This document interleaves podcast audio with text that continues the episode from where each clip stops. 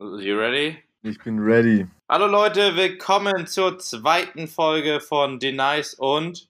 ja, du musst erst meinen Vornamen sagen. Ich sag nur ehrenhaft. Okay, ich mach einfach das Ganze. Ich mach den Anfang und du sagst die Namen. Ich sag die Namen. Die Nice und Erik Ehrenhaft. Ja, okay. Ja, okay. Hau, hau weg. Hallo Leute, willkommen zu. Was ist los? Was ist denn ein Ton? Mein Ton ist doch super. Äh, nee, bei mir kam es irgendwie so, da fehlte irgendwie, da fehlten die Höhen. Aber mir ist so ein Dings von dir gekommen. Egal. Ja, von mir, ich habe auch nichts gesagt. Das, das kam bei mir auch. Das war so irgendwie. Okay, fangen wir einfach nochmal an. Ja. Leute, willkommen zur zweiten Folge von Nice und Ehrenhaft mit Die Nice und Erik Ehrenhaft. Erik, es freut mich, dass wir es wieder geschafft haben, uns zu treffen hier an einem äh, ja, Freitagnacht ist es jetzt bei mir ja eigentlich schon. Ja, bei mir ist Nachmittag. Ja, das ist natürlich ein kleiner Vorsprung, den ich äh, jetzt habe. Aber ich bin trotz dessen topfit, um in euren Themen eigentlich direkt einzusteigen. Genau, wir haben auch wieder ein paar spannende Themen von den von deinen Instagram-Followern zugeschickt bekommen und ähm, würden am Anfang damit starten, äh, wie man es betrachten kann, das Leben in Deutschland versus das Leben im Ausland, beziehungsweise wie man, wie jeder sein eigenes individuelles perfektes Leben definieren würde. Und äh, wenn wir dann schon beim Leben im Ausland sind, kommen wir zum, zum Reisen, beziehungsweise zum Reisen in Bezug auf Klimaschutz. Da kannst du uns bestimmt auch ein bisschen was von erzählen, weil du ja immer viel unterwegs bist. Und in dem Zusammenhang dann auch die Fridays for Future Bewegung und was unser Beitrag für die nächste Generation ausmacht, wenn wir auch noch drüber sprechen. Das, äh, da haben wir uns auf jeden Fall wieder einiges vorgenommen. Ich bin gespannt, ob wir das alles so einhalten können. Aber äh, legen wir einfach mal los, oder? Genau. Ja, Dennis, du hast ja auch in Österreich gewohnt. Du hast ja hier studiert in Österreich, in Wien, oder? Ja, genau. Ich habe ja eigentlich äh, gar nicht so weit weg von dir studiert, in der, nur in der schönen Hauptstadt von Österreich. Und bis nach Innsbruck habe ich es leider noch nie geschafft. Aber ja, nach meinem Studium war mir es eigentlich relativ klar, nach meinem Studium, nach meinem Abi natürlich, war mir es relativ klar, dass ich Deutschland mal verlassen möchte. Und Wien hat sich da einfach sehr angeboten, was natürlich auch an dem ähm, Numerus Clausus lag, der mir da in die, ähm, in die Karten gespielt hat, beziehungsweise es hat mir in die Karten gespielt, dass man in Wien nicht auf den Numerus Clausus geachtet hat. Ja, wollte ich gerade sagen, äh, der, der nicht vorhandene Numerus Clausus in Berlin wahrscheinlich, äh, in, in Wien wahrscheinlich. Ähm, ja, ich wohne ja auch in, in Innsbruck. Für mich war es auch immer schon klar, ich weiß auch gar nicht warum, aber ich habe als kleines Kind schon diesen Gedanken im Kopf gehabt, wenn ich fertig bin mit der Schule, dann werde ich auf jeden Fall wegziehen und nicht irgendwie in die nächste Stadt oder ins nächste Dorf, sondern weit weg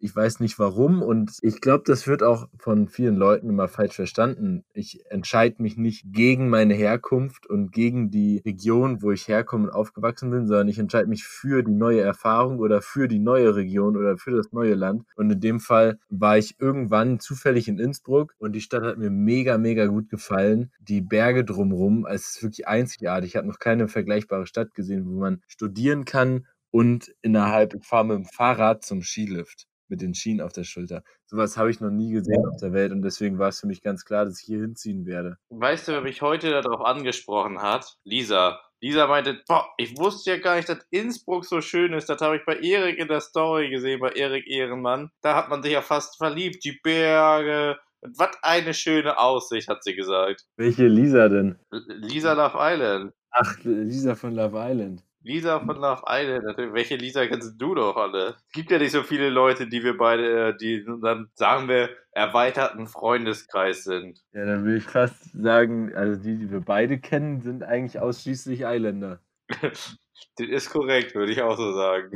Aber dann habe ich ehrlich gesagt immer noch nicht so ganz verstanden. Wir haben ja ziemlich viel Zeit gehabt, oft auf einen darüber zu sprechen. Aber du hast dann nach deinem Studium dir gedacht, ich habe keine Lust mehr auf Wien oder ich habe gar, überhaupt gar keine Lust mehr auf einen festen Wohnsitz. Ich werde jetzt irgendwie Weltnomade und reise umher. Na, es war schon so, ich bin nach dem Studium bin ich erstmal nach Berlin gezogen, beziehungsweise ich wollte es ausprobieren, war zwei Monate in Berlin, bin clevererweise zur Winterzeit nach Berlin gezogen. Ich glaube, jeder, der mal in Berlin gewohnt hat oder da lebt, der weiß, dass der Winter in Berlin das Schlimmste ist, was man machen kann. Ja. Da dachte ich mir dann so, hm, vielleicht wäre es mal doch an der Zeit, noch mal ein bisschen was von der Welt zu sehen. Da und dann hat sich das eine zum anderen ergeben, habe ich einen Job quasi in Vietnam bekommen und bin dann einfach dorthin geflogen. Und dann ist, ist das so seinen Lauf gegangen. Ja, es war halt einfach so, dass ich dachte, okay, das war jetzt so geil, das hat sich irgendwie alles ergeben, hat finanziell gepasst, wieso sollte ich es nicht länger probieren? Ja. Und dann hat einfach echt alles seinen Lauf genommen. Und es ist immer mehr geworden, es ist immer mehr gekommen, es sind immer wieder Jobs vom Ausland gekommen und es war super praktisch für mich, dass ich halt quasi mein Office, meine Base wieder ähm, äh, nach Lüneburg verlegen konnte und alles, was so organisatorisch angeht, konnte ich immer von dort steuern, dort lenken, bin dann immer wieder zurück und dann ging es immer sofort wieder los.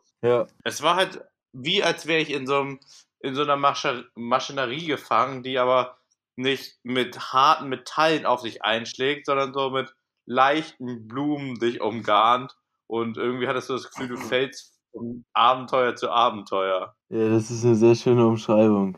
Da habe ich mir auch gerade echt selbst auf die Schulter geklopft für. Ja, da hätte ich mir auch selber auf die Schulter geklopft, wenn mir nur mal solche intelligenten Sprüche einfallen würden. ja, Erik, dir fallen genug intelligente Sprüche ein, da bin ich mir sicher. Ja, ich probiere es. Aber wie, wie war das dann in der Zeit oder jetzt auch in der Zeit? Du bist ja die kürzeste Zeit im Jahr in Deutschland. Vermisst du nichts in Deutschland? Nee, ich vermisse echt wenig. Relativ komisch ist es, dass es dieses Mal habe ich das Gefühl, ich vermisse so ein bisschen die Winterzeit, Mhm. weil ich das Gefühl habe, dass mir jetzt ein ganzes Jahr lang die Sonne auf den Kopf geschienen hat. Und Ja. ich habe fast Gefühl, dass ich den Winter ein bisschen vermisse. Ja, ja. Ähm, nächste Woche geht es ja jetzt auch schon zurück nach Deutschland. Mal sehen, wie ich das da aushalte, du. Ja, das ist ganz interessant, dass du das so sagst, weil das war auch immer äh, so mein Eindruck vom Ausland, wenn ich zu lange irgendwo, was heißt zu lange, eine längere Zeit irgendwo nah am Äquator am Reisen war und bin dann wieder zurückgekommen, da hat mir das richtig gut getan. Ich habe diese klare, kalte Luft wirklich richtig vermisst. Auch wenn mich jemand fragt, was ist das Schönste, was du je gesehen hast, würde ich sagen, es ist die Karibik. Also jedes Land in, in der karibischen Region, wo ich war, war wunderschön. Der, die Strände sind wunderschön, das Meer ist wunderschön, aber ich könnte da niemals hinziehen, weil die einfach das ganze Jahr über annähernd das gleiche Klima haben. Und was, was ich so gerne habe, ist diese Abwechslung. Und in Innsbruck hast du diese Abwechslung. Das finde ich so krass. Im Sommer hast du um die 40 Grad Temperaturen und, und mega den Sonnenschein. Und im Winter zweistellige Minusgrade eigentlich fast durchgängig. Den Januar, Februar immer mal wieder so minus 20 Grad. Fährst halt am Morgen mit dem Fahrrad zur Uni durch knietiefen Schnee. Und das ist irgendwie so eine Abwechslung. Und dann ist halt der Herbst noch dazwischen und, und der, das Frühjahr. Und, und diese Abwechslung, wir haben hier in, innerhalb von, von einer Woche Temperaturunterschiede von, von 15 Grad teilweise, von 10, über 10 Grad. Und das ist halt echt, echt cool. Also das, das gefällt mir irgendwie voll, diese Abwechslung. Ich sehe das schon kommen. Ähm, nächstes Jahr 2020 offizieller Botschafter von der Stadt Innsbrucklen, Erik Ehrenmann. Ja, ich mache auf jeden Fall ordentlich Werbung. Da, muss, da müsstest du dich mal mit der ähm, Touri-Hotline von Innsbruck, glaube ich, in Verbindung setzen. Ja.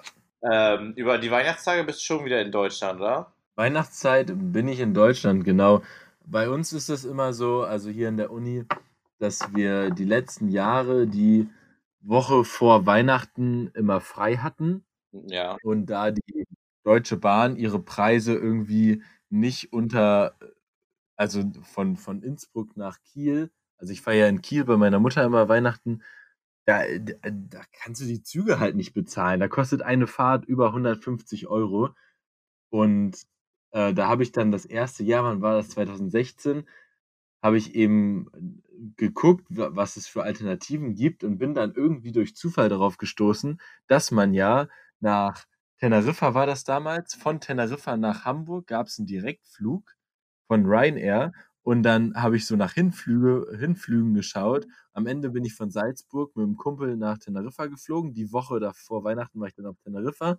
Bin dann von Teneriffa nach Hamburg geflogen, von Hamburg dann mit dem, mit dem Flixbus nach Kiel und habe dann insgesamt weniger als die Hälfte bezahlt und war noch eine Woche auf Teneriffa. Und dann habe ich es die, die Jahre danach auch immer so gemacht. Und dieses Jahr fliegen wir nach Marokko und dann fliege ich von Marokko auch wieder Ryanair Direktflug nach Hamburg. Und wo ich das jetzt so erzähle, denke ich mir, sind wir schon direkt beim nächsten Thema, Reisen und Klimaschutz. Da schneidet der doch schon direkt das nächste Thema an nimmt alles schon ein bisschen hier vorweg. Die, die, äh, die Überleitung, die hat sich jetzt extrem angeboten, weil die Preise natürlich viel günstiger sind. Also die Flüge sind viel günstiger als ein Zugticket oder irgendwas anderes. Aber die CO2-Emissionen, die sind natürlich viel drastischer beim Flugzeug als bei irgendwelchen anderen Verkehrsmitteln. Wie hältst du das denn mit? Äh, du hast mal erzählt auf Love Island, dass du ziemlich viel am Fliegen bist. Was, wie, wie siehst du das Ganze? Ich bin sehr viel am Fliegen, aber äh, vielleicht noch ganz spannend. Ich habe gestern, gestern oder heute habe ich einen Artikel gelesen, dass der für die EU der Klimanotstand ausgerufen wurde. Und wirklich zwei Artikel drunter war, wurde geschrieben, Förderung für die Deutsche Bahn ähm, wird jetzt erstmal nicht kommen, die Preise bleiben erhöht. Ja. So. Das heißt, wir sind immer noch auf Fliegen irgendwie angewiesen, weil so ein Zug einfach total teuer ist. Als ich in Wien studiert habe, bin ich auch immer nach Hamburg geflogen und habe selten, also einmal habe ich den Zug genommen, aber der Zug war echt, wie du gerade eben schon gesagt hast, doppelt so teuer. Und als mhm. Student dann natürlich lieber, weil es halt für dich günstiger ist. Ja. Weil du jeden Cent irgendwie sparen musst. Ja. Ich bin, ehrlich gesagt, ich bin jedes Mal richtig, richtig in einem Zwiespalt. Nicht nur, wenn, wenn ich den Flug antrete, sondern auch, wenn, wenn ich meine Jahresabrechnung mache und schaue, wie viel ich geflogen bin. Da fasse ich mir manchmal schon selbst an den Kopf und denke mir so, okay, mhm. das ist schon ziemlich krass, was du machst. Um, ähm, dann denke ich mir auf der einen Seite aber auch immer, ey, ich probiere so viel irgendwie fürs Klima zu tun und alles, was ich mache, durch dieses Fliegen, das macht mich einfach so brutal glücklich und ich weiß immer nicht so genau, wo ist der, wo ist dieser, dieser, dieses Zwischenspiel zwischen einfach selbst persönlich glücklich sein oder die Welt für die nächste Generation schützen oder safen, wenn es eh eine Million Fabriken gibt oder Unternehmen, die den Planeten so, so, so, so sehr zerstören. Mhm, ja, das ist ein schwieriges Thema, weil man immer am Ende sagen kann. Und das ist auch irgendwie so ein, so ein Ausweich, Ausweichargument. Äh, es, die, sind ja, die anderen sind ja viel schlimmer. Ja. Das, das ist halt so ein, das ist so ein bisschen halbgar. Weil das kannst du nicht wirklich, nicht wirklich bringen, aber am Ende ist es halt doch so, ähm, dass der, der Einfluss da wahrscheinlich marginal ist, wenn du nicht fliegen, äh, nicht fliegen solltest. Das ist de definitiv ein Argument, das ich mir ähm, selbst sage, um mein Gewissen ein bisschen zu beruhigen. Es ist hundertprozentig so. Ja. Dass, dass du jetzt halt selbst einfach so ein bisschen schöner redest, denkst okay, Vielleicht kann ich das so rechtfertigen. Also, wenn jemand da Tipps hat, der hier jetzt gerade zuhört, wie man es am besten angeht, kann er mir gerne schreiben, beziehungsweise uns schreiben. Ich glaube, das ist so ein Thema, wo du echt elendig lang drüber diskutieren kannst. Das ja, betrifft jeden von uns irgendwie. Und ja, ja, ich muss sagen, ich bin, flieg echt viel. Ich fliege wahrscheinlich viel zu viel. Aber jedes Mal, wenn ich aus dem Flugzeug rausgehe und das Projekt starte, was ich mache, habe ich einfach unfassbar viel Spaß und es sind dann immer Flüge mit involviert. Ja, es geht auch meist, also es geht auch dann oft wahrscheinlich gar nicht anders. Aber es gibt ja jetzt diese, ähm, seit zwei, drei Jahren gibt es, glaube ich, die Option, dass du bei deinen Flügen so einen Emissionsausgleich ähm, zahlen kannst. Mhm. Ja, genau, da sind wir auch schon bei der bei der Lösung, die ich mir da, oder was heißt Lösung, bei der Verbesserung, die ich mir da gut vorstellen könnte. Du hast es gerade schon angeschnitten mit den Preisen für die Deutsche Bahn. Das ist auch so ein Ding, was ich mir bei dem Verbot von Einwegbesteck gedacht habe. Dass so Verbote immer was, was Schwieriges sind. Irgendwie alles, was verboten ist, das bekommt schon mal irgendwie so eine höhere Rangordnung. Also es wird schon mal irgendwie so aufgestuft. Und dann denke ich, dass, dass Verbote in vielen Sachen nicht der richtige Weg sind, äh, weil was viel einfacher wäre, ähm, mit den Steuern verschiedene Steuersätze auf verschiedene Sachen festzulegen. Und da wäre zum Beispiel ein Strafsteuersatz für nicht nachhaltige äh, Produkte möglich und ein Entlastungssteuersatz für das Gegenteil. Also zum Beispiel bei Besteck würde dann einfach der Steuersatz auf Besteck verdoppelt werden. Also auf, auf ähm, Einwegbesteck verdoppelt werden. Und äh, bei Flügen zum Beispiel würde eben der, der Steuersatz auf Flüge verdoppelt werden und der Steuersatz auf Bahnfahrten oder auf Busfahrten oder auf was auch immer, würde dann halbiert werden. So, und dann hätte man eben kein Verbot geschaffen, sondern man hätte nur einen Anreiz und eine, ja, einen Anreiz in die richtige Richtung gesetzt. Und das finde ich ist, ist vielleicht irgendwie ein besserer Weg. Und da könnte man auch Inlandsflüge, müsste man ja nicht verbieten, aber könnte man einfach äh, höher besteuern. Ist es nicht so, dass Flüge eh subventioniert werden oder mit subventioniert werden? Ja, Kerosin. Kerosin äh, ähm, hat irgendwie einen ganz, ganz niedrigen Steuersatz, also im Vergleich zu Benzin. Genau, ich, ich wusste, ich, schlecht vorbereitet, muss ich jetzt, nehme ich den Schulterklopfer direkt wieder weg, bin ich schlecht vorbereitet, aber ich bin der Meinung, dass, ähm, dass ich sowas auch letztens gelesen habe, dass da die Diskussionen so groß waren. Und nur aus dem Grund ist es halt möglich, dass Flüge so günstig angeboten werden. Ich meine, es ist halt auch immer so eine Zeitsache. Ne?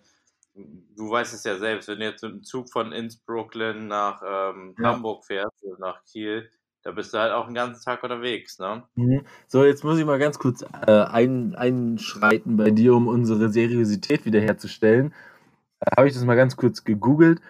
Äh, die Kerosinsteuer.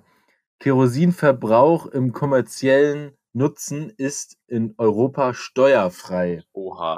Null. So im, im Vergleich Benzin kurz ausrechnen. 120 geteilt durch 85. Oh, jetzt habe ich es falsch rumgerechnet. Andersrum. Äh, 70, 71 Prozent haben wir auf Benzin. Im Vergleich zu null auf Kerosin. Ist halt schon heftig. Das ist, äh, das ist nicht nur heftig, das ist eigentlich ein riesen, riesen, riesen, riesen Problem.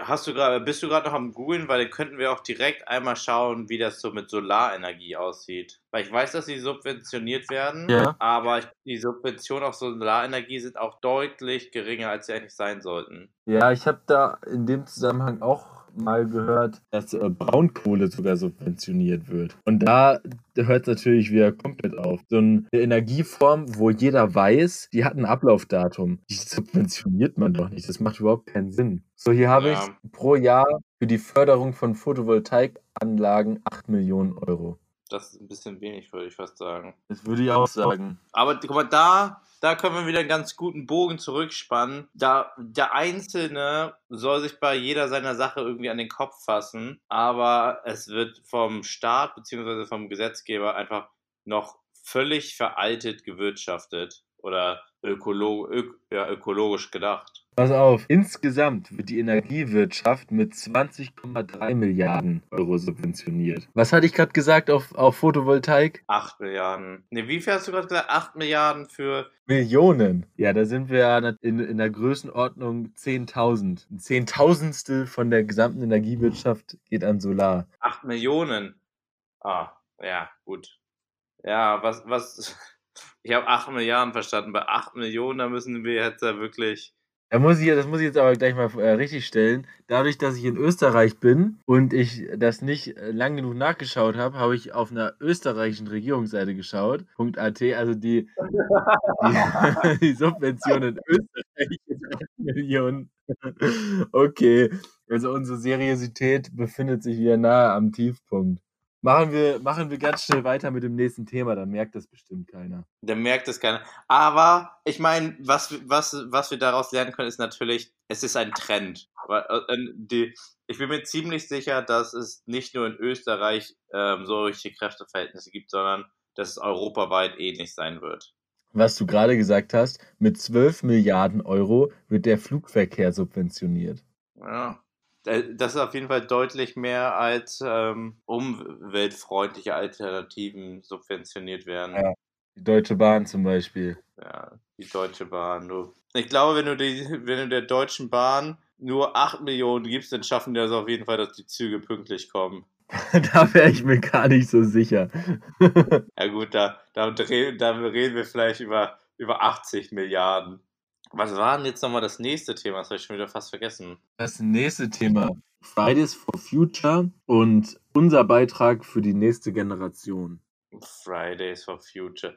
Aber Fridays for Future ist eine Bewegung, die ich anfangs tatsächlich ein bisschen belächelt habe, so wie viele wahrscheinlich, weil ich das Ganze irgendwie nicht so richtig einordnen konnte. Ob die Leute es jetzt wirklich ernst meinen oder halt einfach nur wieder gegen irgendwas sein wollen. Zu der Zeit, wo es so aufgekommen ist, war ich gerade in Österreich und da hatte ich so ein bisschen das Gefühl, dass halt die Leute, die für Fridays for Future so eingestanden haben, das war halt auch einfach die Leute, die extrem gegen Strache waren. Und ich hatte das Gefühl, dass die diese Möglichkeit einfach genutzt haben, um das so ein bisschen publik zu machen. Ja, es ist natürlich immer sehr viel Politik damit im Spiel. 100%ig. Weil Politiker äh, springen dann ja auch mal ganz schnell auf auf den ähm, fahrenden Zug und nicht auf das fliegende Flugzeug. Ja, das ist immer ganz, ganz schwer. Äh, ich habe mich in dem Laufe der, der Sache ein bisschen mehr damit beschäftigt und habe selber gemerkt, wie falsch ich in vielen Punkten lag. Und da habe ich noch letztes Weihnachten sehr lang mit meinem Bruder diskutiert, weil das, der ist in, in seiner Arbeit, der hat Entwicklungshilfe in, auf den Marshallinseln gemacht, die es in absehbarer Zeit nicht mehr geben wird, weil die nur wenige Meter über Meerspiegel liegen. Und da ist er sehr sensibilisiert worden auf dieses Thema und hat versucht, mir das deutlich zu machen. Und ich habe es aber nicht wirklich gecheckt. Und dann, als dieses, als das Video mit der CDU aufkam, da habe ich mich ziemlich viel mit diesen ganzen Themen beschäftigt und habe mich wirklich äh, erschrocken, was ich alles nicht gewusst habe. Und danach kam dann die Fridays for Future, oder die war, glaube ich, im gleichen Zeitraum oder so. Nee, die waren schon davor. War die davor schon? Die waren davor schon am Lauf. Ja, das war ja auch ein, ein, ein Prozess. Das ist, wurde ja immer größer. Und dann habe ich wirklich diese Menschen nicht verstanden, die dann nur auf, auf persönlicher Ebene irgendwie dagegen gehetzt haben. Und jeder, der, der da mit mir diskutiert hat, hat dann halt angefangen mit, ja, und die Dings, wie, wie heißt die nochmal? Jetzt habe ich den Namen schon wieder vergessen. Greta. Die Greta. Die ist doch selber aus Plastikverpackung. Was soll das denn? Die soll doch selber. Ja, genau. Sie ist aus einer Plastikverpackung, weil es einfach erstmal nichts gibt, was nicht in Plastik verpackt ist, auf einer Zugreise von, weiß ich nicht wo, von Oslo bis nach, bis in die, bis in Buxtehude, weil sie, weil sie kein Flugzeug nehmen möchte und dann fährt sie mit dem Boot einmal über einen großen Teich, weil sie kein Flugzeug nehmen möchte. Und was den Leuten einfällt, ist, oh, das ist doch alles nur Propaganda. Ja, und wenn es nur Propaganda ist, dann ist es eben nur Propaganda. Aber wofür denn? Also, die verdient doch kein Geld damit. Das ist doch Propaganda im guten Sinne. Also, diese Kritik, die geht immer nur ins Leere, weil die Menschen keine Argumente haben. Na, und das, das Ding ist, die, wie du gerade schon gesagt hast, die kritisieren dann halt einfach die Person und die beschäftigen sich gar nicht mit dem Thema. Weil wenn die das Thema sich nur ein bisschen beherrschen würden, dann würden die ja wirklich merken, dass das einfach Sinn macht, was sie, also beziehungsweise wofür sie und die gesamte Bewegung einsteht. Ja. Also es ist ja einfach was, was für die Zukunft gemacht, geschaffen wird. Und das finde ich eigentlich richtig geil zu sehen, weil ich, ich fühle mich immer noch jung, aber Leute, die wirklich auf die Straße gehen, sind ja teilweise noch jünger. Ja. Das heißt, wir können wirklich etwas von wieder noch jüngeren Menschen lernen und was einfach so mhm. krass an der Sache ist, zeigt ja einfach wieder, dass Alter nicht unbedingt für Wissen steht, sondern also nur an, für Wissenansammlung, aber nicht unbedingt für ein gewisses Wissen, was wir uns schon erarbeitet, ja, oder was wir jetzt schon erarbeitet haben.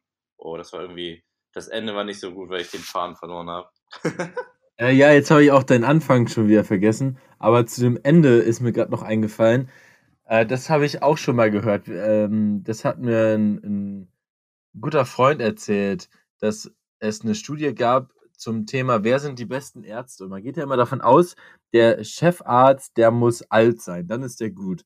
So einer mit weißen Haaren, der ankommt, das ist der beste Arzt. Aber in, in Wahrheit sind die erfolgreichsten Chirurgen auf jeden Fall, das sind die jungen Ärzte, die gerade fertig sind mit dem Studium, die gerade angefangen haben, weil sie nämlich mit frischem Wissen ankommen. Und das Wissen, das verändert sich ständig. Ist, also vor allem in der Medizin, das ist ein, ähm, eine, eine, eine, Wissenschaft, wo, wo die ganze Zeit neue Erkenntnisse reinkommen, neue Behandlungsmethoden, neue Medikamente. Und das Problem ist eben auch in der, in der Ausbildung von Ärzten und Medizinstudenten, dass man nur Wissen in sich hineinstopft und dann je älter man wird, je älter man wird, das ist eben äh, so, so eine Sache, wird man immer, äh, ich sag mal, immer fauler, sich weiterzubilden. Also um das mal ganz überspitzt zu sagen. Also man bildet sich immer ungerner, un, ungerner. Also man hat immer weniger Motivation, sich dann noch so ein, so ein neues Medizinbuch zuzulegen und das durchzulesen, weil man der Meinung, weil man mit der Zeit die Meinung bekommt, man weiß ja schon alles, man hat schon so, so viele operiert und denen geht es allen gut und deswegen äh, muss man sich ja nicht weiterbilden. Das ähm, kann ich 100% nicht unterschreiben. Und was mir jetzt halt einfach gerade aufgefallen ist, ist, dass wir jetzt dadurch, dass wir einfach so in der, in der Medienlandschaft unterwegs sind, können wir halt quasi den Leuten auch immer wieder Frisches und Neues mit Wissen vermitteln, was zum Beispiel die jüngeren Generationen in der Schule gar nicht mehr lernen, weil die einfach aus alten Büchern lesen. Und wir ja. sind jetzt halt quasi, dass wir immer wieder neuen, frischen Wind sofort bekommen und das aufgreifen und die Themen interessieren die Leute auch. Und eigentlich haben wir jetzt durch, durch dieses Love Island eine richtig geile Chance, irgendwie eine Jugend auch mitzubilden, wenn wir es richtig ein. Ah, jetzt weiß ich wieder, was ich gerade sagen wollte, wo du das Wort Jugend gesagt hast. Ja, das fand ich auch ziemlich krass bei Fridays for Future, dass es so das erste Mal war, wo so die, die jüngere Generation von mir wirklich zutage getreten ist irgendwie. Und, und ich habe mich gefragt, hätte ich das früher auch gemacht, weil das, das war ja zwischen 14 und 18 so ungefähr, oder? Die Altersspanne. Und die sind auf die Straße gegangen und also als ich 14 war, habe ich mir über sowas mit Sicherheit keine Gedanken gemacht. Deswegen war da von meiner Seite ziemlich viel Respekt auch dabei, dass sich so junge Leute schon schon Gedanken darüber, boah, da fühle ich mich richtig alt, wenn ich das so sage. Aber dass sich eben, dass sich Jugendliche in dem Alter schon Gedanken darüber machen und sich damit auseinandersetzen und dann sich am Ende dafür entscheiden, dafür auf die Straße zu gehen. Da habe ich, da habe ich echt ziemlich viel Respekt für über. Und auch wenn denen so viele Steine noch in den Weg gelegt werden, dass die Schule da nicht mitmacht und so weiter, äh, dass sie, dass sie dann trotzdem auf die Demo gehen und sich dagegen wehren. Und auch wenn dann wieder Kritiker kommen und sagen, ja, die haben doch, das sind doch alles nur Schulschwänzer, die haben doch gar keinen Bock drauf. Das sind eben halt wieder so persönliche Argumente, aber keiner von diesen Kritikern, es gibt mit Sicherheit Schulschwänzer und die dann nicht aus Überzeugung mitlaufen, aber keiner von diesen Kritikern hat auch nur ein sachliches Argument. Also auch wirklich äh, auf gar keinen Fall. Das geht immer in die, in, äh, immer in die persönliche Ebene und das macht man, sobald man einfach nicht weiter weiß. Und das ist einfach ein Riesen, ist halt ein Riesenproblem, was die älteren Generationen haben, weil ich glaube, die versteifen sich noch mehr darauf, dass sie halt keine Veränderungen gerade wollen, was vor allen Dingen von der Jugend angetrieben wird. Was aber natürlich auch irgendwie logisch ist, weil die sich halt auf was aufgebaut haben, auf der Basis von dem damaligen oder von dem, was war. Und dadurch, dass jetzt was Neues kommt, haben die natürlich auch wieder Ängste. Die wissen nicht, was in der Zukunft kommt. Und dadurch stehen die natürlich auch irgendwie vor Verlusten oder möglichen Verlusten. Ja. Ja. ja, wenn, wenn wir jetzt bei dem Thema Umwelt äh, und Umweltschäden bleiben wollen. Äh, ich habe es schon mal in einem vorherigen Podcast schon mal so angeschnitten oder in einem Livestream angeschnitten, weil wir jetzt nämlich keine Themen mehr haben. Würde ich es einfach mal lostreten, nämlich das Thema Plastik. Plastik äh, ist meiner Meinung nach ein viel größeres Problem, als man erstmal annimmt oder als ich auch angenommen habe bis vor kurzer Zeit, dass große Problem, das sind nicht irgendwelche Müllsäcke, die irgendwo im Wald rumliegen, sondern das große Problem, das sind, das ist das Mikroplastik in den Weltmeeren. Und das wird eben immer mehr. Und die, die Kurve, die steigt auch immer schneller an. Also das jährliche Plastik, was in den Weltmeeren landet, die, die Menge, die, die steigt immer weiter an. Und das ist etwas, was, was sehr, sehr gefährlich ist, weil es nachgewiesen ist, dass Mikroplastik, also wenn Plastik über einen Organismus aufgenommen ist, kann das zu Krebs führen. Das ist, ein Krebserre das ist krebserregend einfach. So, und ähm, das Problem ist, dass wenn wir immer mehr Plastik in die Weltmeere kippen, wird das natürlich zerrieben, es wird kleiner, es wird zu Mikroplastik, es wird von erstmal von, von Meerestieren gefressen, die essen wir dann irgendwann auch am Ende der Nahrungskette und dieses Mikroplastik verseucht natürlich die ganzen Ozeane. Die Ozeane, die, die sickern irgendwann in, in, in das Land rein und damit verseuchen wir auch un, unser gesamten Ländereien, sage ich mal, unser, unser ganzes Land, was irgendwie am Meer liegt. Und da, da leben eben die meisten Menschen auf der Welt. 70 Prozent der Menschen leben in küstennäher Regionen. Und das ist eben sehr, sehr, sehr gefährliche Entwicklung, weil man überhaupt kein Mittel hat, um das am Ende wieder aus dem Meer rauszubekommen wenn es erstmal drin ist. Du, ich, ich kriege das hier ja so extrem mit mit dem Plastik. Also hier gibt es so viele Initiativen, um diese Plastiksache zu bekämpfen. Jeden Tag triffst du irgendwie darauf, dass jemand sich dafür einsetzt, wie man am besten Plastik vermeiden kann. Hier sind die Plastikbeutel fast alle gebannt aus den Supermärkten, das was jetzt in Deutschland auch gekommen ist. Überall gibt es nur noch so recycelbare Strohhalme und fast keine Strohhalme mehr aus Plastik. Und du wirst sogar richtig böse angeschaut, wenn du irgendwelche Plastikprodukte hast. Das heißt,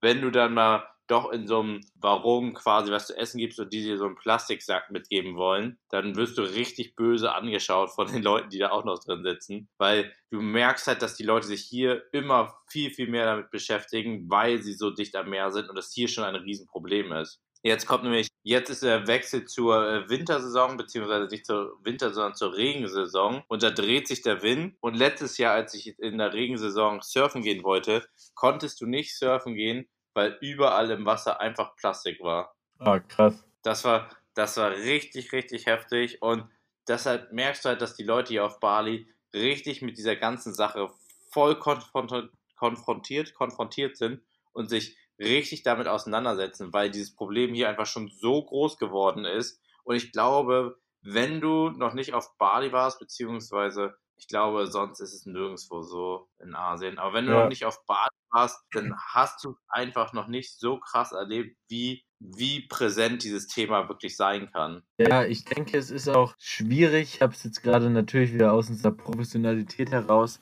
vor der Sendung äh, äh sehr tief äh, recherchiert, das Thema. Ich habe es natürlich jetzt gerade mal gegoogelt und es ist schwierig, weil jeder sagt, hey, aber klar, Plastiktüten, Supermärkte nicht so schön, aber die in Asien, die kippen das doch alles ins Meer. Und es ist faktisch ist es so, ich habe jetzt hier gerade eine, Sta äh, eine, Statistik offen von der Plastikmüllherkunft auf der ganzen Welt. Nochmal ganz am Anfang. Pro Jahr werden so 10 Millionen Tonnen ins Meer gegeben. Und äh, die Herkunft ist eben zum ganz großen Teil China, dann kommt Indien, dann kommt Afrika, dann kommt Ostasien. Sehr, sehr ähm, große Ausschläge, um das jetzt mal so zu, zu beschreiben. Südamerika und dann kommt da ganz unten echt klein Europa. So, und dann kann man sich natürlich erstmal denken, so, hm, ja, was bringt denn das, wenn wir dann unseren Balken ein bisschen kleiner machen? China kippt doch immer noch so viel Plastik in, in die Weltmeere. Aber wenn man da ein bisschen, bisschen weiter drüber nachdenkt, dann könnte man vielleicht zum Schluss kommen, dass der Grund, warum so viel warum es so viel CO2-Emissionen in China gibt, so viel Giftmüll, so viel Plastik auch in den Weltmeeren, der, könnte, der könnte ja auch sein, weil China der die, die Fabrik der ganzen Welt ist und unser ganzes Billig, Billigspielzeug, unsere ganzen Jeans, unseren ganzen Scheiß herstellen, was wir am Ende verbrauchen. Und da kann man sich natürlich schlecht ans Fenster stellen und sagen so, ey, ihr Chinesen da draußen, macht mal weniger Müll, aber macht weiter unsere Arbeit. Irgendwie, das ist so, so ein bisschen äh, schizophren. Und äh, was ich hier auch noch sehe in der, in der Grafik darunter, das ist auch ganz interessant. Die Mikroplastikemissionen in Deutschland, die sind eben zum ganz, ganz großen Teil, also Reifen, zum ganz, ganz großen Teil, zwölfmal mehr als Kunststoffverpackungen. Und da Mikroplastik das Problem ist, kommt man da auch wieder zu der Frage, wie können wir das Problem eindämmen? Ja, weniger Auto fahren, aber ja, also das ist eben ein ganz schwieriges Thema. Ja, also ich, das, was du gerade angesprochen hast, dass, dass die Leute nicht realisieren, dass wir ja die Auftraggeber für die Leute in Asien sind, die das produzieren.